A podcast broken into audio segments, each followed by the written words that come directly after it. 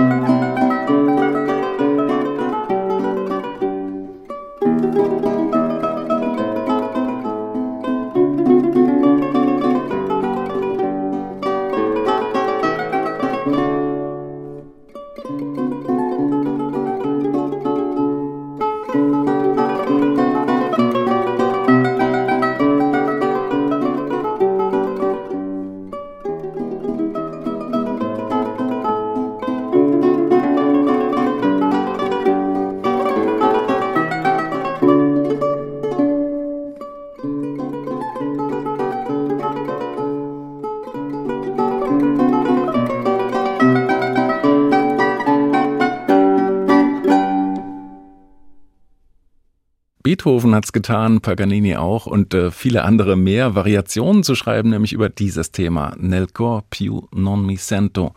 Im Original ein Duett aus einer Oper von Giovanni Paisiello. Diese Variationen hier für Mandoline und Gitarre stammten von Bartolomeo Bortolazzi. War mir ehrlich gesagt kein Begriff, aber Sie, Alain Sariel, Sie haben es ja gespielt gerade eben. Wer war dieser Bortolazzi und warum haben Sie das ganz oben auf unsere Playlist heute gesetzt?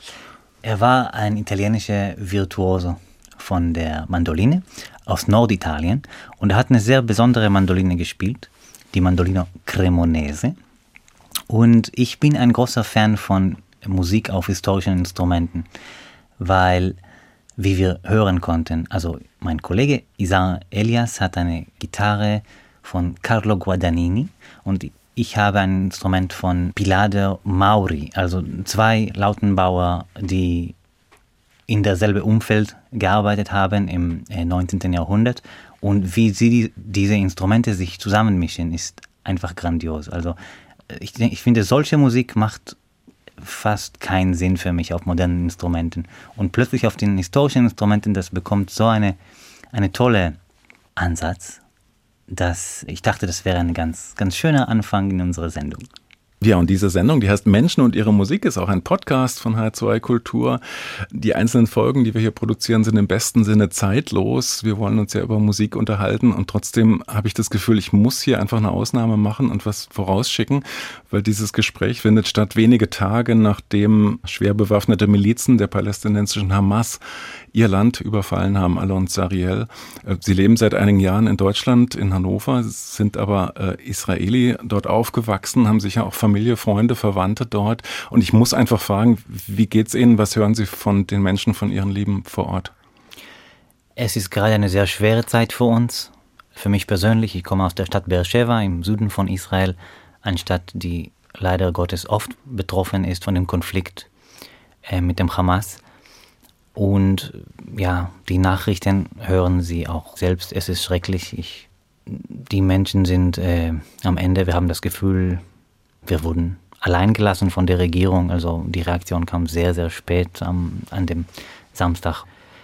Die Situation ist unbeschreiblich schlimm und vor allem, ich möchte gar nicht ahnen, was für Auswirkungen das haben wird auf die Zukunft dieses Landes und diese Region. Mhm. Die äh, Spiral äh, der Gewalt ist jetzt nochmal sehr verstärkt und sehr viele negative Force ist jetzt drin. Und das wird sehr lange dauern, bis wir hoffentlich irgendwann mehr Licht sehen.Hm. Wir haben vor zwei Tagen telefoniert und Sie haben mir gesagt, ja doch, ich, ich komme trotzdem, lassen Sie uns das Gespräch machen, lassen Sie uns über Musik sprechen weil das hilft mir, haben Sie gesagt. In, in welcher Weise hilft Ihnen die Musik in solchen Momenten? Es ist ein Schutzraum. Es ist für mich wie ein Gebet, wie ein, ein Gespräch. Ähm, wenn ich auf der Bühne bin und kann auftreten und, und spielen, ich habe das Gefühl, dass es gibt einen energetischen Austausch mit dem Publikum. Musik ist da, da wo es keine Worte mehr gibt da ist die Musik sehr, sehr heilsam und das spüre ich momentan. Hm. Eine Musik, die für mich immer sehr heilsam wirkt, ist Bach. Bach geht immer, Bach ist friedlich, Bach ist eine universelle Sprache in der Musik. Sehen Sie das ähnlich? Natürlich. Hm. Ich habe mich sehr viel mit Bach beschäftigt in den letzten Jahren, eigentlich nochmal verstärkt seit der Corona-Krise.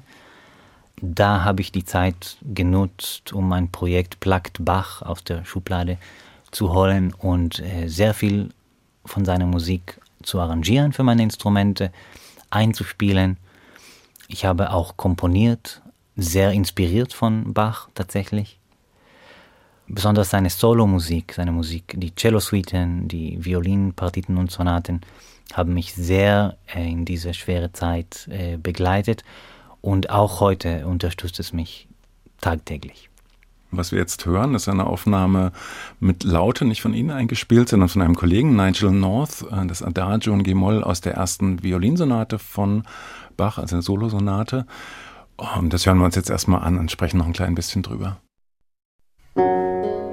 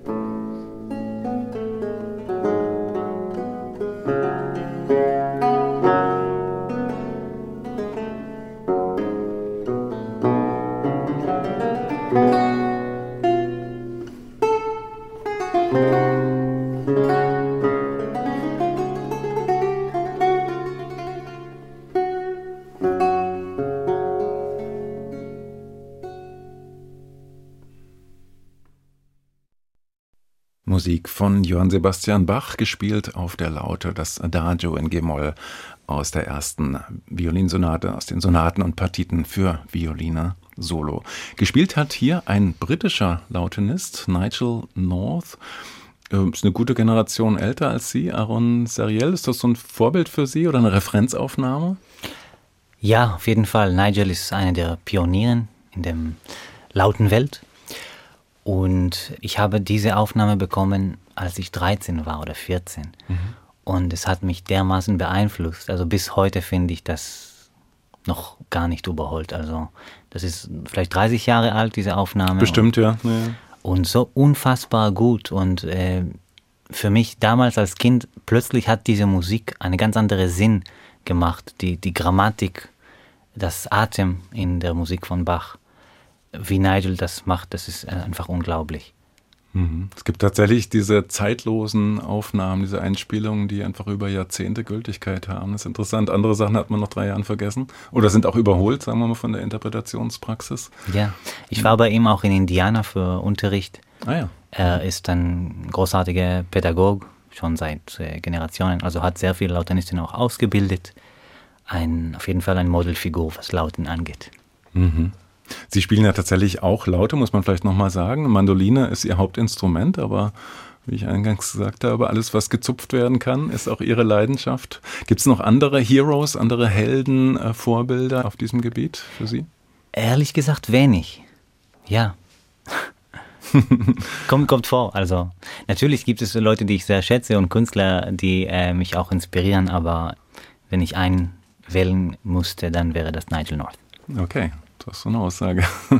genau, sicherlich auch einer, der in Sachen historisch informierte Aufführungspraxis äh, eine wichtige Rolle gespielt hat, vielleicht sogar eine Vorreiterrolle. Sie gelten ja auch als ein Spezialist in Sachen alte Musik, äh, was natürlich naheliegend ist, auch bei Instrumenten wie Mandoline äh, oder Laute. Was ist das Entscheidende für Sie, wenn man sich einer Musik nähern will, die schon zwei oder 300 Jahre alt ist? Worauf kommt es an? Der historische Kontext musste man auf jeden Fall kennen zum Beispiel jetzt mit, äh, mit Bachs Sonaten, wo und wann sie, er sie geschrieben hat und warum, soweit es geht. Manchmal sind die Circumstances nicht völlig klar, aber der Kontext und der, der Funktion dieser Musik ist auch immer ganz wichtig. Mhm. Es ist, spielt auch immer eine Rolle, ob das Solomusik oder Ensemblemusik oder äh, ist es für Kirche oder Theater oder was auch immer. Solche Sachen beeinflussen die Interpretation immer sehr. Wir können da gar nicht so ins Detail gehen, aber was Ihre Playlist auch zeigt, ist, dass Sie nicht nur ein Fan von alter Musik sind, da geht es nämlich ganz schön wild durcheinander, was ich persönlich auch sehr schön finde. Äh, wir springen jetzt nämlich einfach mal äh, in die heutige Zeit mit dem nächsten Musiktitel. Äh, wobei heute ist relativ, das ist eher der Sound der 70er, den wir gleich hören werden. Ist ganz, ganz spannend. Stammt von einem Musiker aus den USA. Uri Kane heißt er. Wer ist dieser Mann und was verbindet Sie, Alan Sariel, mit ihm? Uri ist eine Jazz-Gigant aus Amerika. Ähm, ich habe ihm in Auftrag gegeben, zwei Werke damals für das Beethoven-Jahr 2020 mhm. für Mandoline und Klavier. Ich finde seinen Umgang wie er aus der Klassik kommt, aber immer was Neues schaffen kann, ist, äh, ist ganz, ganz toll. Das hat er auch mit äh, Mahler gemacht und Wagner und andere Komponisten. Und die Stücke, die er für mich geschrieben hat, sind für Mandoline und Klavier sehr komplex, zum Teil sehr lustig mit vielen Beethoven-Zitate. Und ich hatte die Erfahrung gemacht, ich habe es Anfang 2020, direkt vor der, der Corona-Krise, gespielt in, in mehreren Festivals. Eins davon war in Elat am Roten Meer, mhm. also eine, so ein Touristenpublikum, würde ich, würde ich sagen. Und die fanden das ganz amüsant und waren irgendwie sehr froh da, darüber. Aber eine Woche später habe ich das in Den Haag äh, gespielt, in so einem Kammermusikfestival, wo ähm, das findet man irgendwie oft in, in Holland, äh, so ganz Kenner von, von Kammermusik. Elaboriertes Publikum. Wirklich ja. elaboriertes Publikum. Ja. Die kommen schon irgendwie seit 30 Jahren jedes Mal zu diesem Kammermusikfestival ja. und kennen sich sehr gut aus.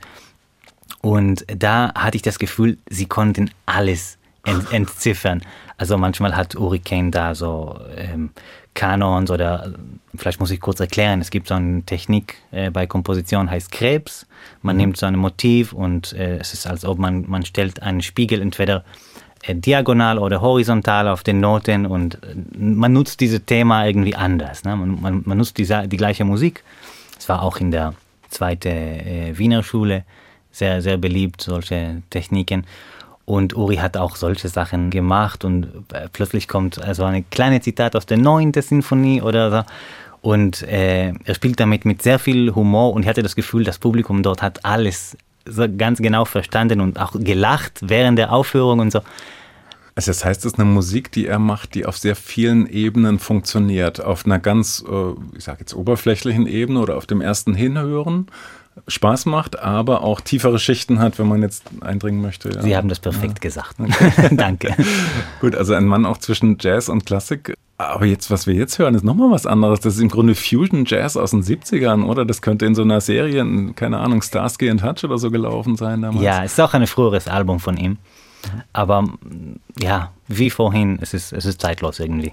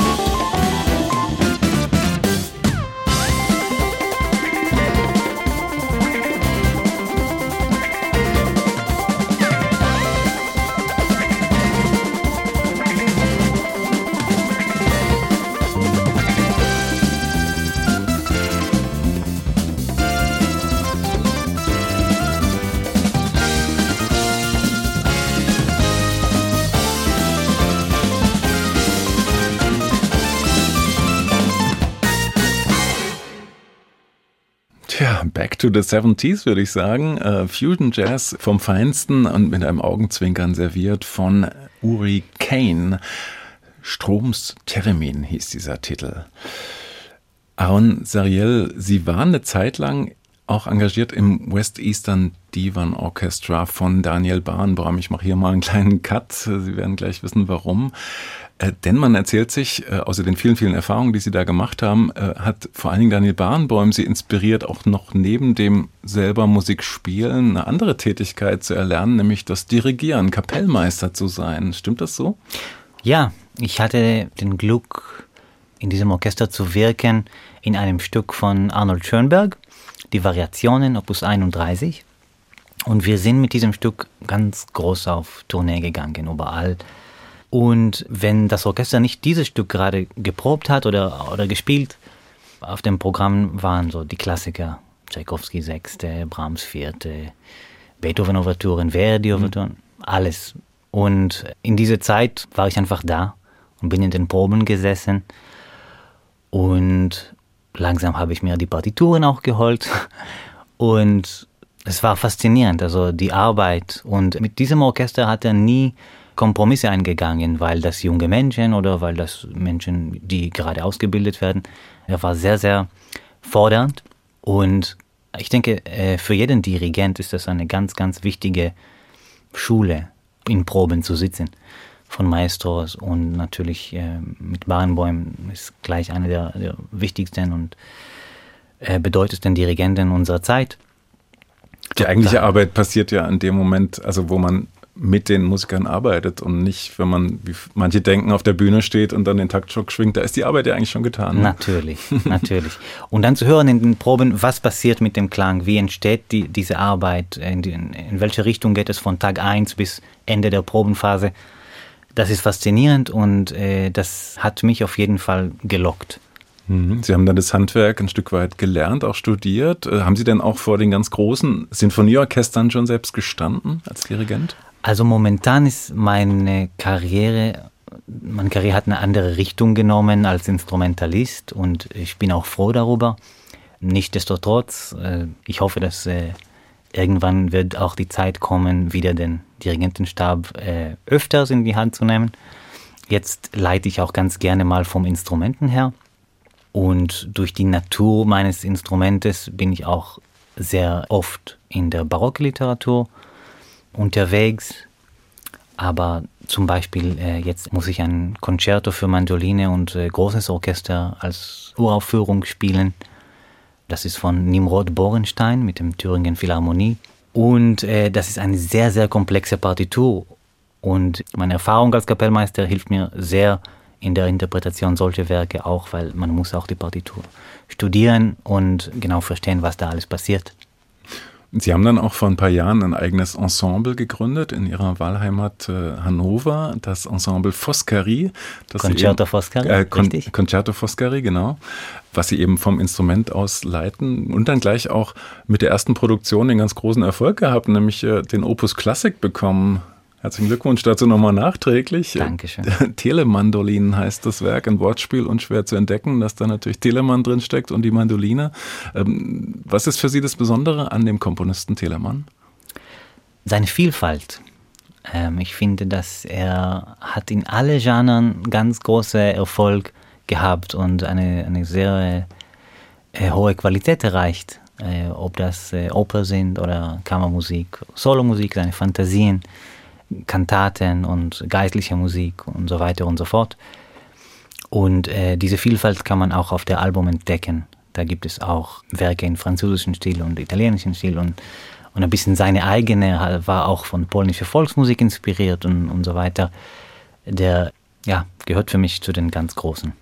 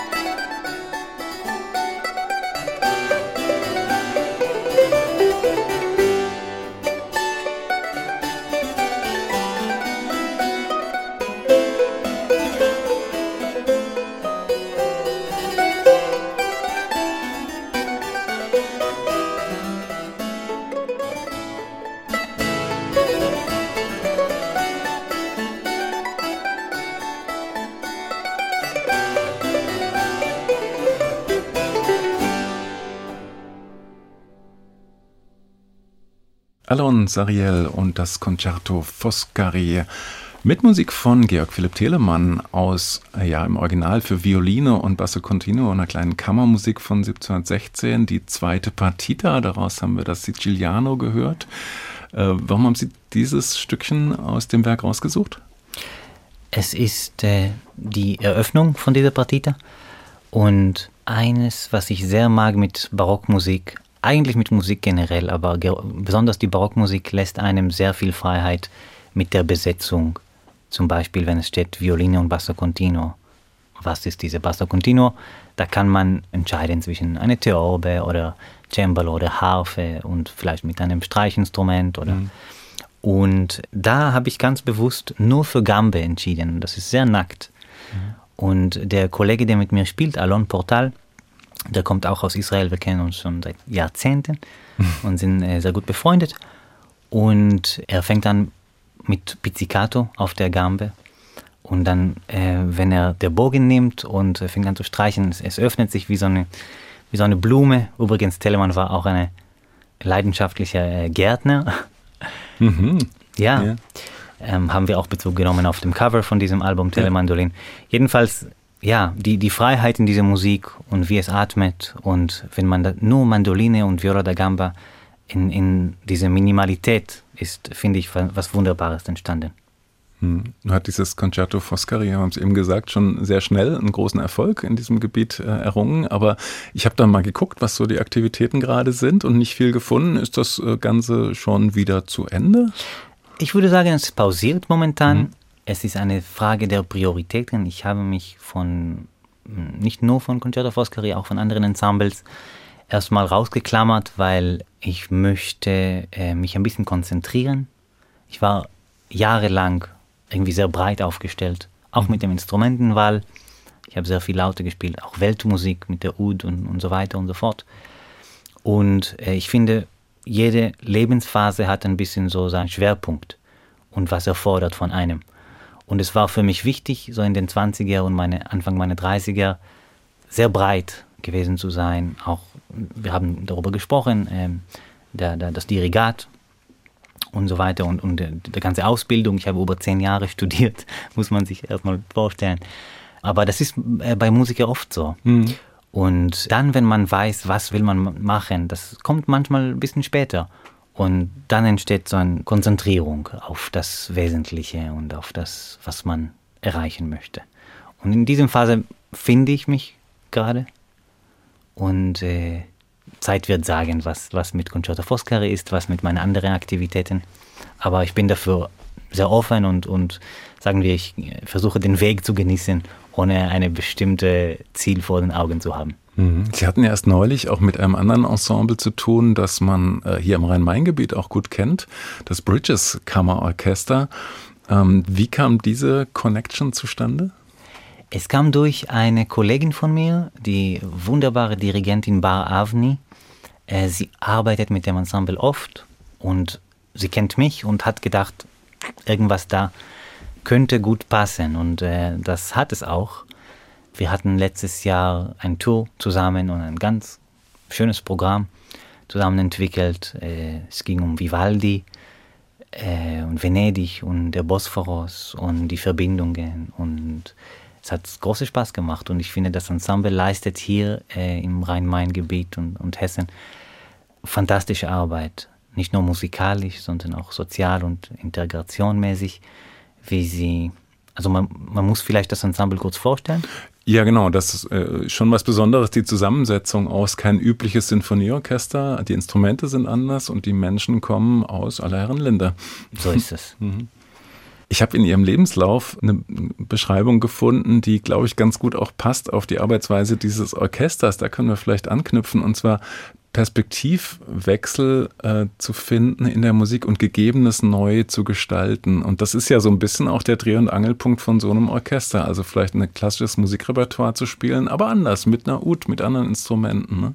Ist das da auch ein bisschen das perfekte Match sozusagen zwischen Ihnen und dem Bridges Kammerorchester an der Stelle? Das ist es wahrscheinlich, ja.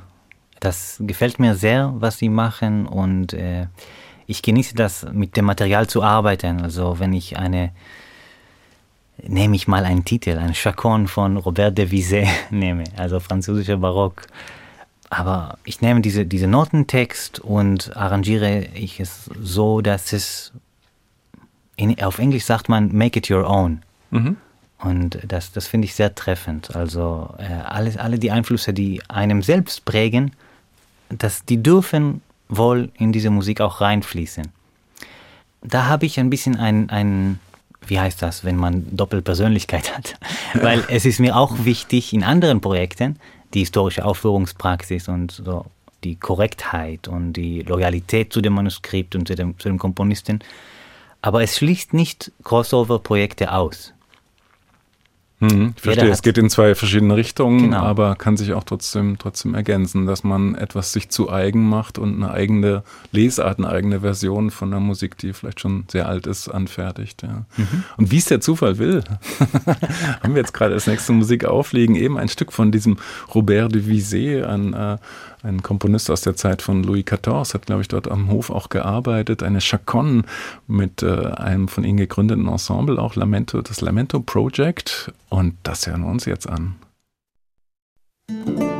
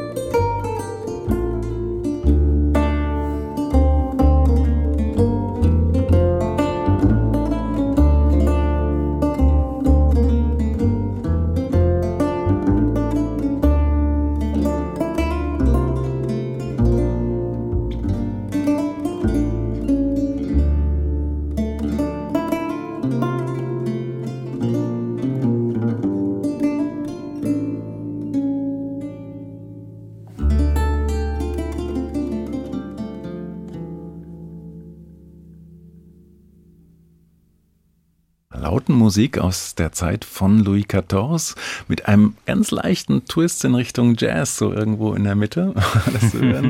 Alon Zariel, mit wem haben Sie da zusammengespielt? Mit äh, Peter Schwebs, der Jazz-Kontrabassist.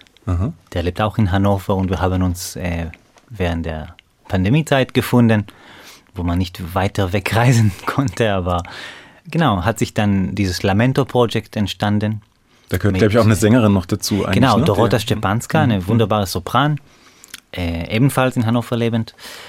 Und ja, also diese Chacon haben wir auf jeden Fall zu eigen gemacht.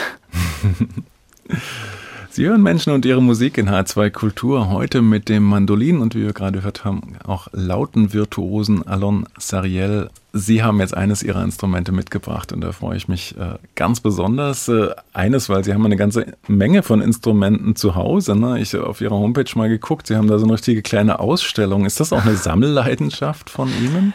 Ähm, heimliche, ja. Mhm. Heimlich? genau, eine heimliche Leidenschaft. Also ich muss sagen, ich nutze die auch alle in meiner Konzerttätigkeit, aber ja, es ist vielleicht auch irgendwo eine Sammelleidenschaft. also das sind dann historische Instrumente dabei, vor allen Dingen es sind Instrumente aus verschiedenen Kulturkreisen. Hauptsache es gibt Saiten und man kann es zupfen. Ne? So. so ungefähr. Welches Instrument haben Sie heute für unsere Aufnahme mitgebracht? Die Mandoline. Meine, ja, sage ich, ganz normale, moderne, äh, moderne Mandoline. Wo sie gebaut? In, in, Israel gebaut, in, in Tel Aviv. Mhm. Und sie hat ein bisschen eine untraditionelle Bauweise. Sie hat nicht den bekannten Bauch, den man sonst kennt von den Mandolinen, aber sie ist auch nicht flach wie die amerikanischen Instrumenten. Äh, man sieht es hier vielleicht, dass sie hat äh, zwei Resonanzböden. Kann man nicht sehen im Radio, aber Sie erklären es sehr schön gerade, ja. und sie ist tatsächlich für, für den modernen Konzertsaal gebaut und gedacht. Also hat einen durchdringenden Klang, wo man sich auch durchsetzen kann gegen ein größeres Ensemble. So ist es. Ja, wollen Sie mal ein bisschen einfach was anspielen, damit man so ein bisschen ähm. hören kann?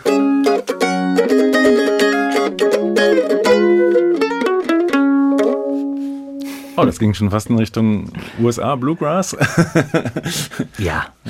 Also wenn ich was spielen darf, dann würde ich gerne aus meinem eigenen Werk die Partita für Mandoline Solo spielen, und zwar die Sarabande. Oh ja, sehr gerne. Das heißt, es ist von Ihrem Album, von Ihrem Plugged Bach-Album, aber eben in diesem Fall, das ist die Besonderheit, nicht von Bach komponiert, sondern quasi im Stile von Bach von Ihnen nachkomponiert. Ich würde sogar sagen, das ist fast in dem Stil von äh, Devisé, den wir gerade gehört haben. Mhm. Also es ist ein bisschen früher als Bach, ein bisschen mehr Französisch. Man kann das selbst hören und, und entscheiden. Dann sind wir jetzt sehr gespannt.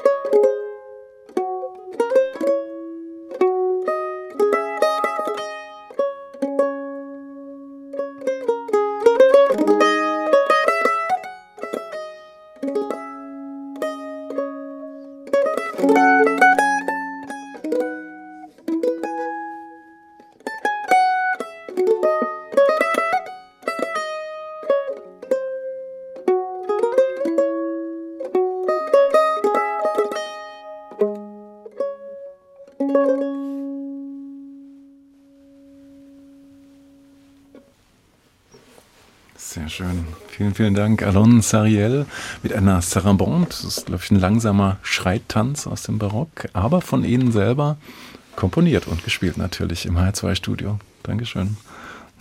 Kann man sagen, wer ist so der wichtigste Komponist für die Mandoline? Mm, kann man schwer darüber sprechen, weil je nachdem in welcher Epoche, da gab es unterschiedliche Figuren, die oft waren das auch Mandolinenspieler selbst. Mhm wenn ich einen äh, einzigen Mensch erwähnen musste, das, das wäre schwierig. Man kennt halt Vivaldi, der äh, tatsächlich für die Mandoline auch komponiert hat, aber wahrscheinlich nicht der wichtigste jetzt in dem Sinne für ihre Literatur. Vielleicht das bekannteste mhm. sind äh, die Vivaldi-Konzerte, das schon. Ein Doppelkonzert haben Sie auch mit Ihrem Freund, Kollegen Avi Avital eingespielt, ne? Das ist noch gar nicht so lange her. Richtig, mhm. richtig. Vielleicht ein, zwei Jahre. Ja. Mhm. Ähm, das ist ein ganz, ganz beliebtes Werk, wahrscheinlich das bekannteste, was überhaupt für Mandoline komponiert wurde, Vivaldis Concerto für zwei Mandolinen. Und das war, ja, es war großartig, das mit, äh, mit Avi aufzuführen und einzuspielen. Und wollen wir das auch hören oder haben Sie das einfach so erwähnt? Das habe ich so erwähnt. Wir können auch nachher gerne nochmal drüber sprechen, woher okay. Sie sich eigentlich kennen, nämlich schon sehr, sehr lange und sehr eng eigentlich. Aber ich wollte einen ganz kleinen Moment weggehen von der Mandoline tatsächlich mit dem nächsten Stück, dass wir auch ein bisschen die Vielfalt feiern Ihrer äh, Playlist, die Sie mitgebracht haben. Matti Kaspi steht da als nächstes drauf. Bei uns völlig unbekannt, muss ich ganz ehrlich gestehen. Aber in Israel ist es ganz anders, oder? Ja, ja es gibt so eine, so eine Genre in Israel von Popmusik, die durchaus komplex sein darf. Und das sind so Singer-Songwriter, aber die, die haben alle, die sind alle Jazz oder, oder Klassik äh, ausgebildet auf höchstem Niveau mhm. und agieren in der Popmusik. Ich kenne das aus keinem anderen Land. Es kann durchaus sein, dass es auch in Deutschland gibt, so Singer-Songwriter, die Pop für die Massen schreiben, aber wirklich mit ganz, äh, ganz tolle Harmonien und äh, Strukturen und Modulationen und so, wo man denkt, es könnte, es, es gleicht sich wie ein, mit einem Kunstlied, wie wir das von, von Schumann kennen oder so. Und Matti Kaspi und äh, Joni Rechter und viele anderen in Israel sind solche Leute. Matti ist einem, in, in einem Kibbutz äh, aufgewachsen. Seine Musik ist so gleich die Soundtrack vom Leben in Israel. Das Lied, was ich äh, mitgebracht habe, heißt Beleilot Akai Zachamim und es geht darum, was man macht in diese heiße Sommernächte, wo man sitzt unter dem Baum mit einem Buch, äh, de, mit einem alten Geruch. Und man hört die Frische oder, oder die Natur und er beschreibt das so wunderbar. Und diese Musik fängt so ganz harmlos an mit, mit er und seine Gitarre und dann kommt irgendwie die Rhythm Section in den zweiter Strophe und dann so eine ganze Big Band und äh, trotz dieser ganze tolle Produktion, es, es bleibt auch irgendwo ganz simpel. Äh, der Ausdruck ist eine ganz einfache.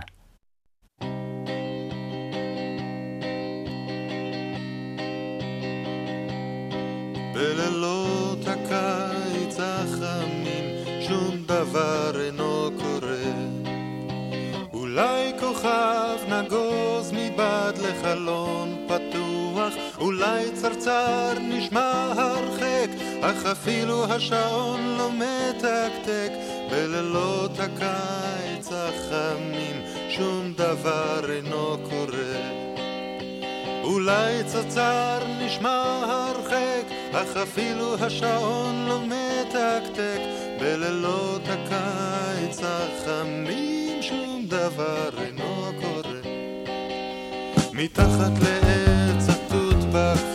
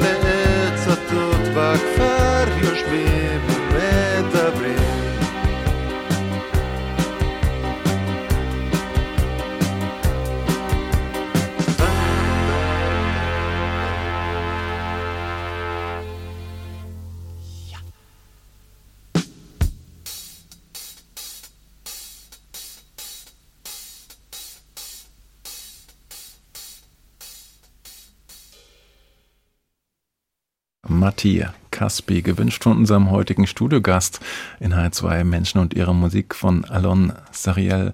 Sind das auch so ein bisschen Kindheitserinnerungen? War das so der Soundtrack, den schon Ihre Eltern für Sie ausgebreitet haben zu Hause? Auf jeden Fall. Dieses Album kenne ich schon als Schallplatte und äh, das sind Lieder, die ich äh, immer noch heute sehr gerne höre.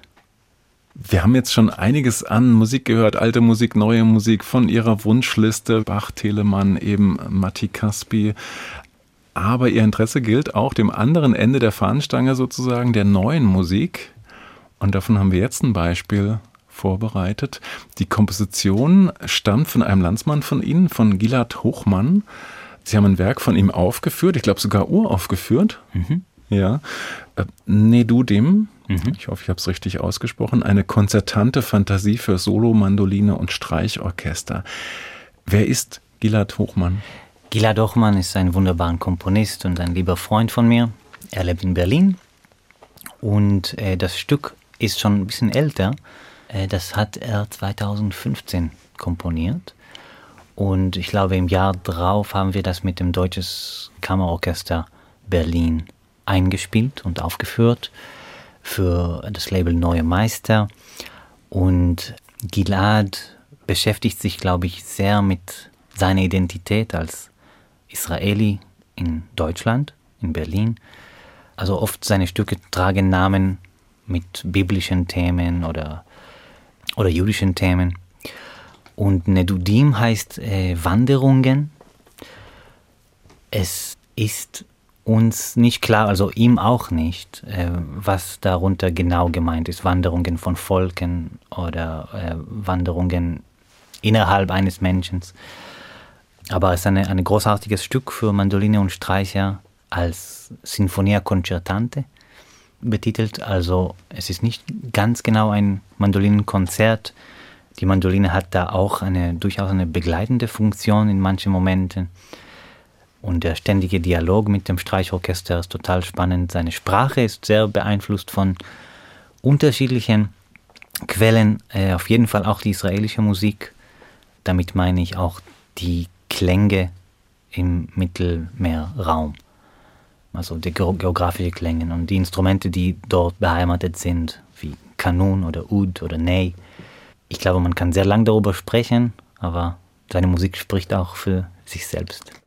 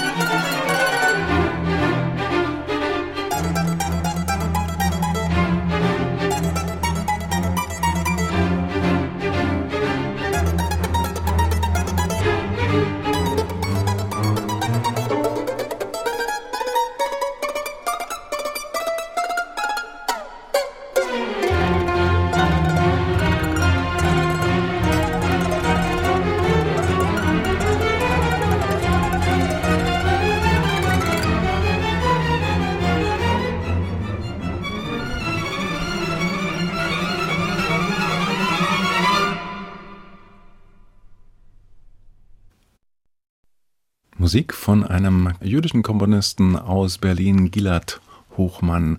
Nedudim heißt dieses Stück. Wir haben daraus den zweiten Satz gehört.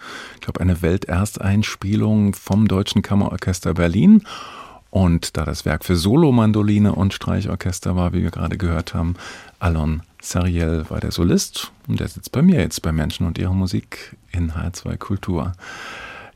Jetzt haben wir sie wieder als Solist an der Mandoline erlebt. Für viele ist das tatsächlich zumindest hierzulande eine, ich sag mal, Nischenmusik, sowohl vom, vom, natürlich auch, weil es neue Musik jetzt in diesem Fall war, aber eben auch des Instrumentes wegen. Da, wo sie ursprünglich herkommen, ist das eigentlich ganz anders. Äh, in Israel, in der Stadt Beersheba, ähm, die ihre Geburtsstadt ist, da spielt jedes zweite Kind Mandoline, oder? also gefühlt habe ich mal so gesehen in der Dokumentation. Nee, nee, nee. Nein, das so, nicht. So weit ist es nicht. Man mag es vielleicht äh, denken, weil, weil es gibt äh, herausragende Solistinnen aus der Stadt aber es ist, ist alles relativ. Auch in Israel ist die Mandoline Nischeninstrument. so ist es nicht. Okay, aber es gibt ein recht bekanntes und erfolgreiches Mandolinenorchester für junge Leute, für Schülerinnen und Schüler, wo sie auch Avi Avital kennengelernt haben. Zu mhm. dem haben sie, glaube ich, immer aufgeschaut. Er war ein paar Jahre älter und hat denen gegenüber gesessen. Ne? Richtig. ja, in Beersheba gab es äh, ein paar wunderbare äh, Mandolinenlehrer, die sehr, sehr viel investiert haben und eine ganz großartige pädagogische Moral und, und Fähigkeit hatten, sodass tatsächlich entstand sich eine, eine fantastische Schule durch einen Zufall, wie es manchmal so ist, weil äh, keine von denen war tatsächlich ein Mandolinenspieler. Mhm. Soll ich die ganz lange Geschichte erzählen? Das mache ich gerne. Die, die Kurzfassung der langen Geschichte, ja. Das heißt, der Mensch, der dieses Orchester gegründet hat, hat das nicht gemacht, weil er selber ein Mandolinenspiel liebt? Nein, er war Geiger. Er war Geiger, okay. Aber es war in der Zeit, wo sehr viele Migranten, jüdische Migranten aus äh, Russland und die Ukraine und aus ganz äh, Osteuropa nach Israel gekommen sind und man hatte den Witz erzählt, dass jeder Zweite, der aus dem Flugzeug kam, war äh, Musiker und die, die keine Instrumente bei sich hatten, waren äh, Pianisten oder äh, Dirigenten. Das heißt, es gab sehr, sehr viele Musiker äh, plötzlich und äh, die, viele Orchester sind äh, neu gegründet worden in dieser Zeit.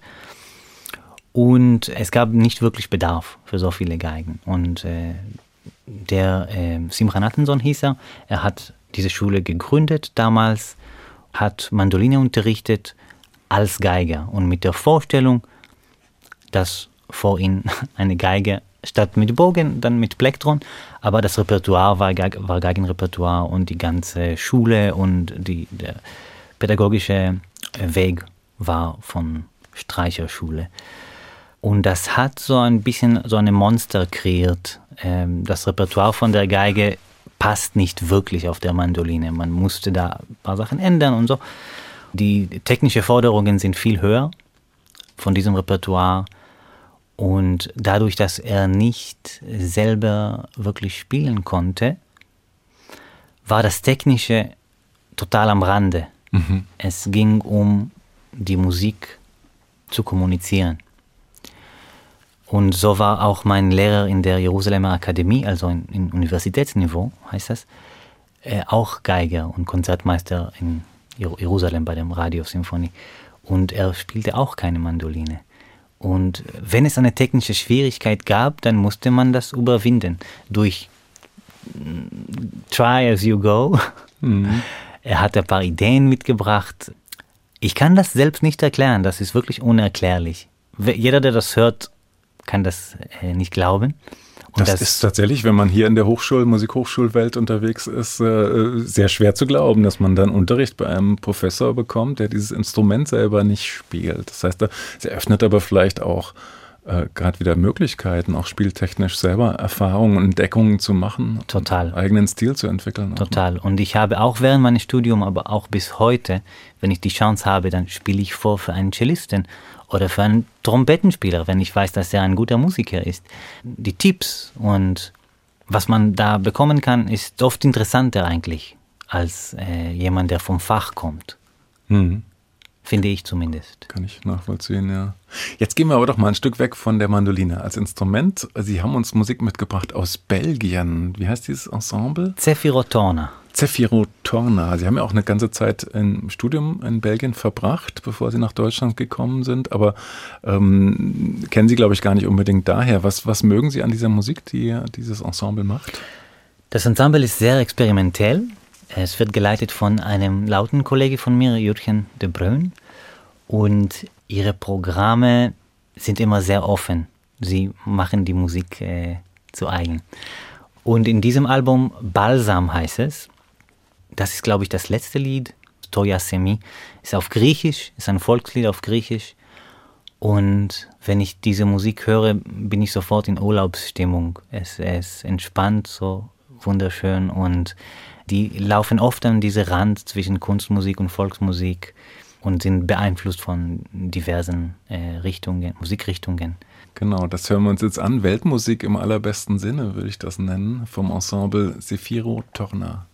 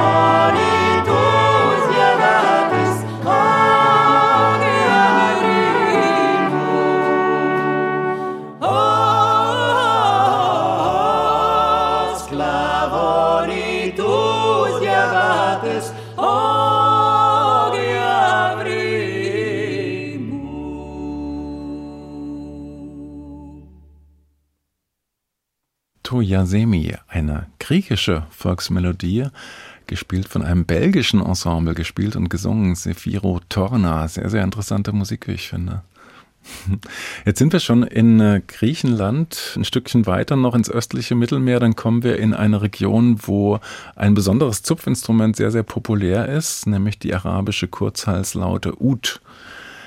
Und auch die spielen Sie, Alon Sariel. Zum Beispiel auf ihrem jüngsten Album, äh, Plugged Bach heißt dieses Album. Wie weit ist so der Weg, sage ich mal, instrumententechnisch von der Mandoline zur Ud? Ziemlich weit. Seitenanzahl ist anders, Register ist völlig anders. Ein gravierender Unterschied ist, dass bei der Ud hat man keine Bünde. Dadurch hat man die ganze Mikrotonalität, was der Makam-System fordert. Das heißt, man hat nicht nur die schwarze Taste und die weiße Taste, sondern. Also nicht nur Halbtonschritte, sondern auch noch was dazwischen, ne? diese arabischen Skalen. Genau. Die sind nicht darstellbar auf der Mandoline wegen der Bünde einfach, ne? die das sozusagen Regel vorschieben. Richtig. Mhm. mhm. Okay, und das haben Sie sich alles selber beigebracht oder haben Sie einen Ut-Lehrer? Ähm, ich bin da äh, ziemlich autodidakt. Ich bin dazu gekommen am Anfang der Pandemie tatsächlich, wo ich angefangen habe, online zu unterrichten. Und ich hatte einen Schüler in Sydney Australia. Das war total lustig. Ich war immer mit meinem Frühmorgen mit dem Kaffee und er auf der anderen Seite abends mit seinem Glas Wein. Das war so eine Tandem. Äh, erstmal auf der Mandoline. Ich habe ihn unterrichtet und ich habe gemerkt, dass er hat eine ganz gute Basis und habe ihn gefragt, was ist so sein Hintergrund. Er hat gesagt, ja, ich bin Ud-Spieler eigentlich. Und ich meinte, ja, pass auf, wir machen einfach ein Tandem. Ich bekomme von dir Ud-Unterricht und du bekommst die Mandolinenunterricht und das passt so.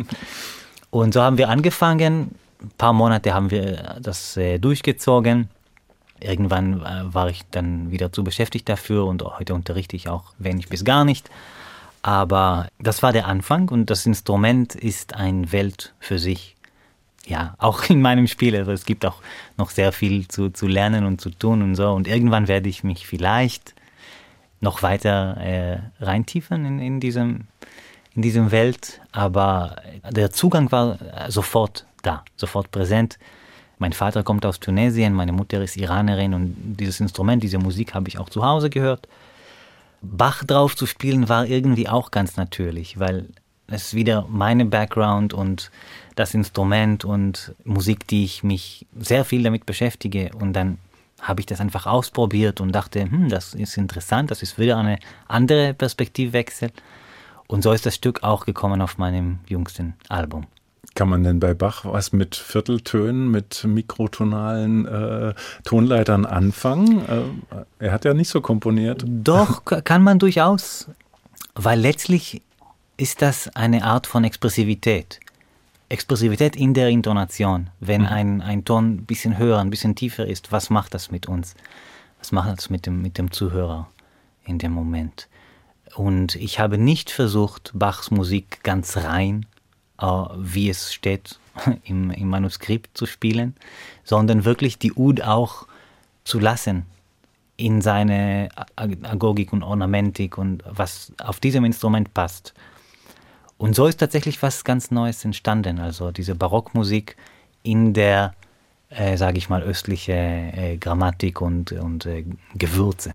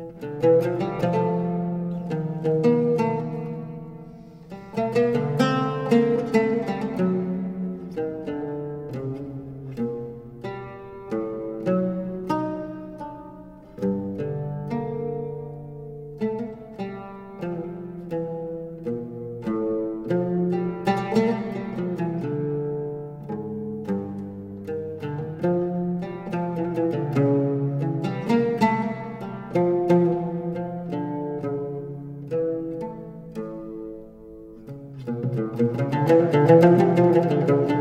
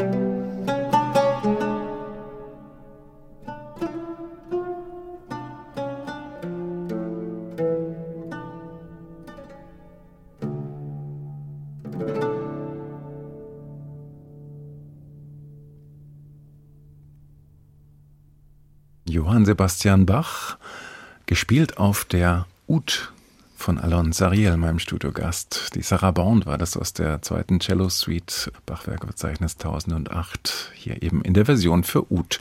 Und zwar enthalten auf dem Album, das sie letztes Jahr rausgebracht haben, Plugged Bach, wir haben es schon ein paar Mal erwähnt. Sehr, sehr empfehlenswert, wie ich finde. Was ist da noch so alles drauf, ganz kurz? Ähm, das sind die Cello-Suiten von Bach. Also in, im Rahmen meinem Projekt Plugged Bach habe ich sehr viele Werke von Bach arrangiert und eingespielt. Und äh, das erste Album konzentrierte sich auf die Cello-Suiten auf sechs unterschiedlichen Instrumenten. Und es kommt tatsächlich Anfang nächstes Jahres Plugged Bach 2. Darf ich schon, schon sagen. Kleiner Spoiler. Genau. Mit äh, anderes, anderem Repertoire. Mhm. Gut, dann machen wir jetzt nochmal einen kleinen Szenenwechsel hier in der Sendung Menschen und ihre Musik in H2 Kultur. Alon Sariel, Sie haben sich auch was aus dem Singer-Songwriter-Fach gewünscht für heute. Ist es generell so ein Genre, das Sie auch mögen, das Sie interessiert? Total, total.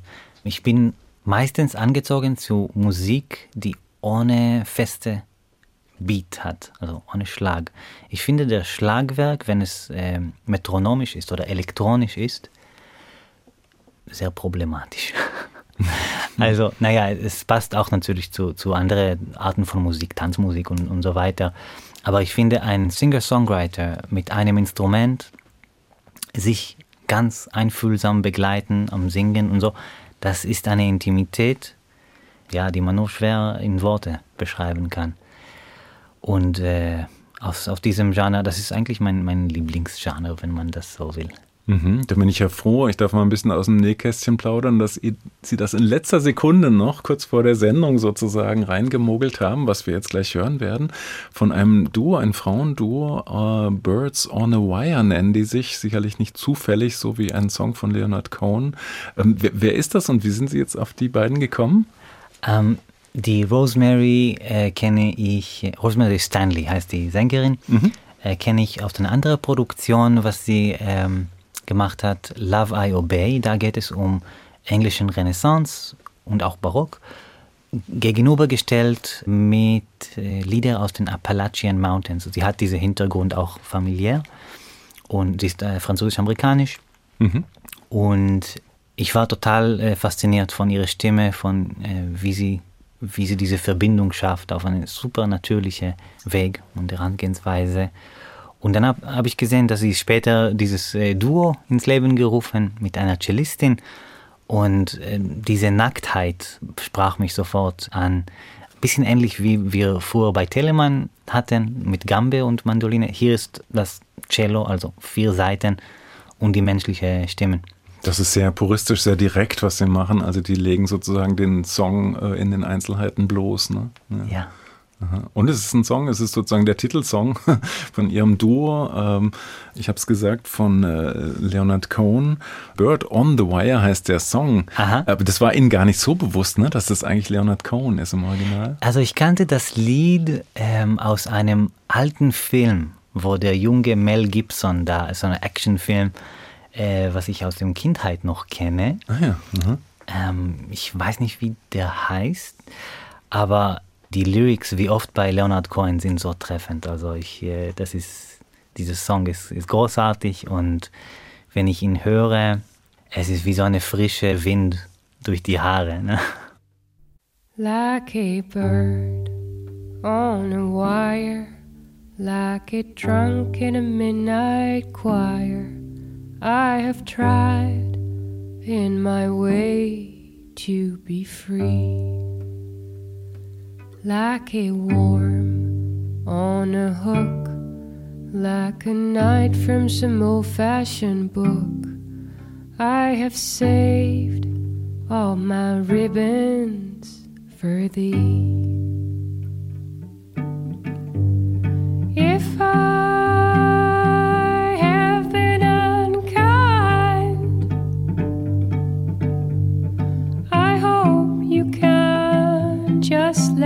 you know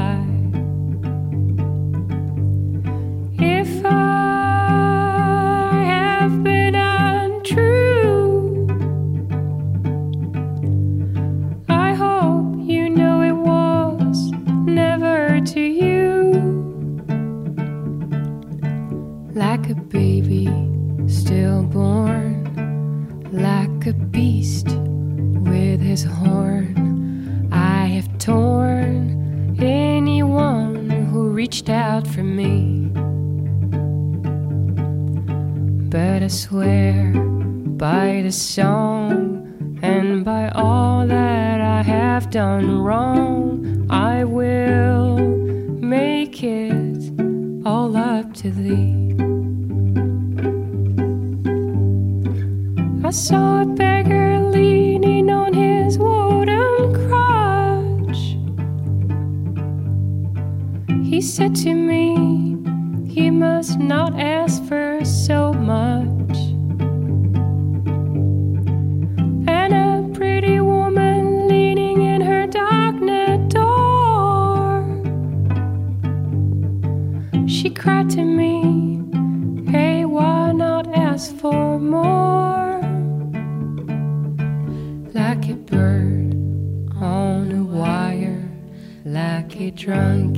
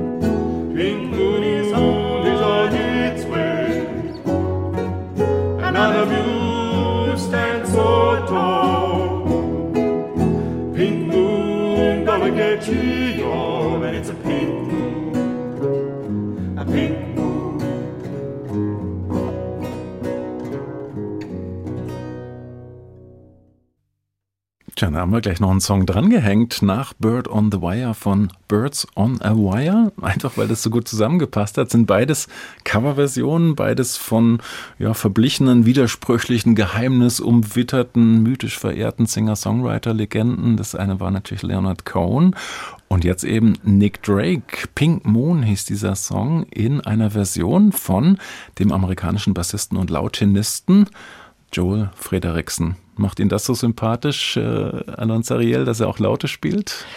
ja, und er ist auch ein, so ein lieber Mensch und äh, sehr guter Kollege. Wir lernten uns kennen im Sommer bei einem Festival in, in Belgien. Es war eine, eine sehr, sehr schöne Zusammenarbeit und oft in, in Festivals.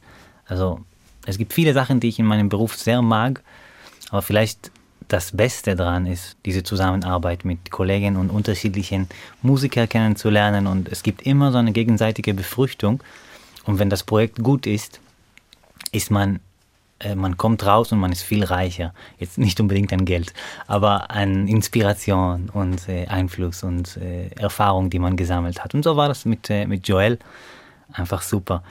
Ich finde es sehr spannend, weil ich äh, ihre Musikliste bekommen habe und dachte mir auch sehr vielseitig, schön, interessante Musiken, interessante Künstler, die er sich gewünscht hat. Und jetzt im Laufe des Gesprächs merke ich immer mehr, dass sie eigentlich mit fast jedem auf dieser Liste eine persönliche, eine, eine äh, Beziehung über ihre Arbeit haben. Ne? Es kommt oft bei mir Hand und Hand. Also wenn ich den Künstler sympathisch finde, dann meistens ist diese die, seine Musik äh, gefällt mir auch.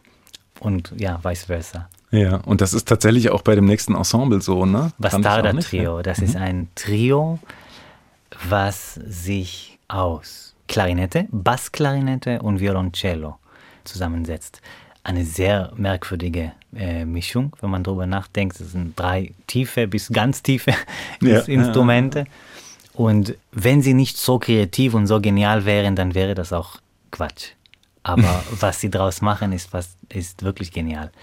Mich hat das, ich kannte sie nicht, wie gesagt, aber äh, mich hat das spontan sehr, sehr angesprochen. Es sind drei polnische Musiker. Mhm. Die Namen können wir, glaube ich, beide nicht aussprechen. Sparen wir uns an der Stelle. Das sparen wir uns. nach Polen, genau. Aber mit dem, mit dem Cellistin, mit Tomek, habe ich äh, öfters gearbeitet, auch in anderen Kontexten.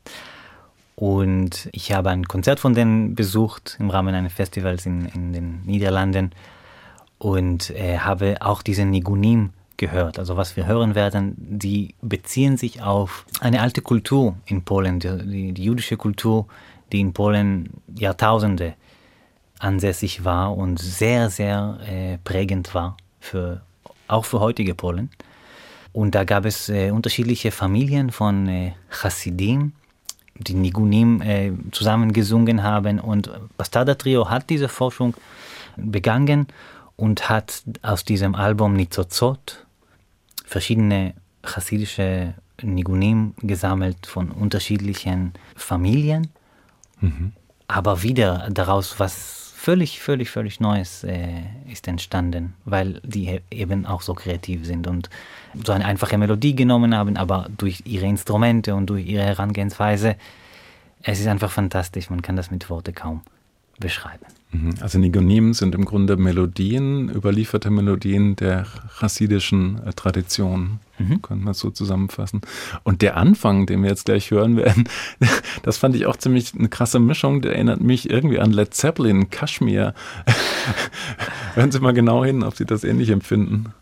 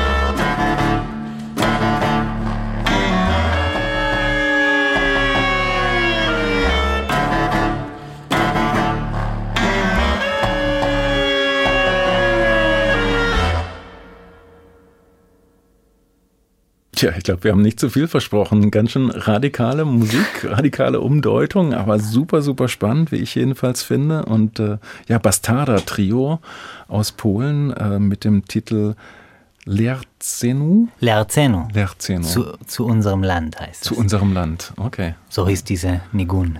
Aha. Und ich hatte eben gesagt, äh, erinnert mich an Led Zeppelin, Kashmir, diese Melodie am Anfang und am Schluss. Und da kommen wir jetzt ganz zum Schluss unserer Sendung, weil wir sind leider fast am Ende, noch auf ein, ja, ich würde mal sagen, ein pikantes Detail in Ihrer Biografie, Aaron Sariel. es heißt nämlich, Sie wären eigentlich gerne E-Gitarrist geworden, stimmt das? Ja, also das Stück hätten wir vielleicht ganz am Anfang spielen sollen, wenn ich das jetzt, jetzt erzählen muss. Aber ähm, tatsächlich, ich bin, äh, also ich bin Jahrgang 86 und bin groß geworden so in den 90er in Israel. Und dadurch, dass ich in einer relativ großen Familie aufgewachsen bin, ich habe vier ältere Geschwister. Und äh, die waren so, ja, ganz normale Teenagers in den 90er und äh, Rockmusik war bei uns zu Hause sehr äh, gängig. Sie haben das bestimmt auch, Sie erinnern sich an MTV und na, das war der, die, die, die Zeitgeist. Und als Kind habe ich, ich erinnere, kann mich ganz genau erinnern an diese Videoclip von diesem nächsten Song, November Rain von Guns N' Roses. Ah ja, genau. Weil da gibt es ein ganzes Orchester und ein Dirigent und es ist total, also das Stück dauert auch neun Minuten fast in, in ganz. Das, äh, es ist für einen Popsong sehr lang. Also heutzutage werden solche Popsongs kaum geschrieben und schon damals war das auch eigentlich zu lang. Absolut die Ausnahme. Ja, Ja, genau. absolut die Ausnahme. Und äh, da gibt es am Ende, der Clip ist auch sehr aufregend irgendwie mit dieser Regen und es gibt eine Hochzeit, die aufgeräumt wird und die Bilder sind irgendwie noch ganz klar in meinem Kopf, auch wenn ich das, weiß ich nicht, 25 Jahre vielleicht nicht geguckt habe. Und am Ende gibt es dieses Solo, E-Gitarre-Solo, die ist so wahnsinnig gut und so expressiv. Und ich weiß noch, wie ich als Kind das gesehen habe und äh, bestimmt wiederholt gesehen habe und dachte, das will ich tun, das will ich machen. Ich will auf der Bühne stehen, eigentlich am liebsten mit diesem Instrument, mit der mit der E-Gitarre und diese völlig Expressivität spüren und erleben und weitervermitteln. Und das habe ich auch meiner Mutter gesagt, genauso. Und wir sind zu dem Konservatorium gegangen in Beersheba und es hieß, äh, kleiner Junge, du bist jetzt acht und E-Gitarre kann man bei uns ab elf oder zwölf lernen. Man braucht ein bisschen mehr irgendwie Körper und man muss das Instrument auch halten, das ist ja schwer. Und, aber Sie können anfangen mit der äh, Mandoline. Es ist ja auch wie eine kleine Gitarre. Wir haben ein großes Mandolinenorchester. Sie werden das lieben. Und äh, genau so war es. Ich habe mit der Mandoline angefangen, erstmal in einer kleinen Gruppe und dann gleich äh, im Orchester und habe es geliebt und habe die E-Gitarre ganz vergessen. Das wollte ich gerade fragen. Sie erzählen so begeistert von dieser Erfahrung, dass ich schon fast befürchten müsste, dass Sie es ab und zu mal bereuen, dass Sie da abgebogen sind Richtung Mandolinenorchester. Nein, E-Gitarre habe ich tatsächlich auch in meiner Jugend gespielt, Ah ja, okay. auch in Bands und so weiter, aber nicht weiter verfolgt. Aber jedenfalls Ihr letzter Musikwunsch für die heutige Sendung, der bezieht sich ja auf eine Hardrock-Band, bei der E-Gitarre eine große Rolle spielen, Guns N' Roses und eben dieser ikonische Titel November Rain. Ich bedanke mich ganz herzlich bei meinem Gast fürs Kommen heute. Alon Sariel, vielen Dank, dass Sie hier im HR2-Studio waren und Ihre Musikliste mit uns geteilt haben. Ich bedanke mich auch, es war mir eine Freude. Mein Name ist Martin Kersten. Ich wünsche Ihnen noch viel Vergnügen mit HR2 Kultur.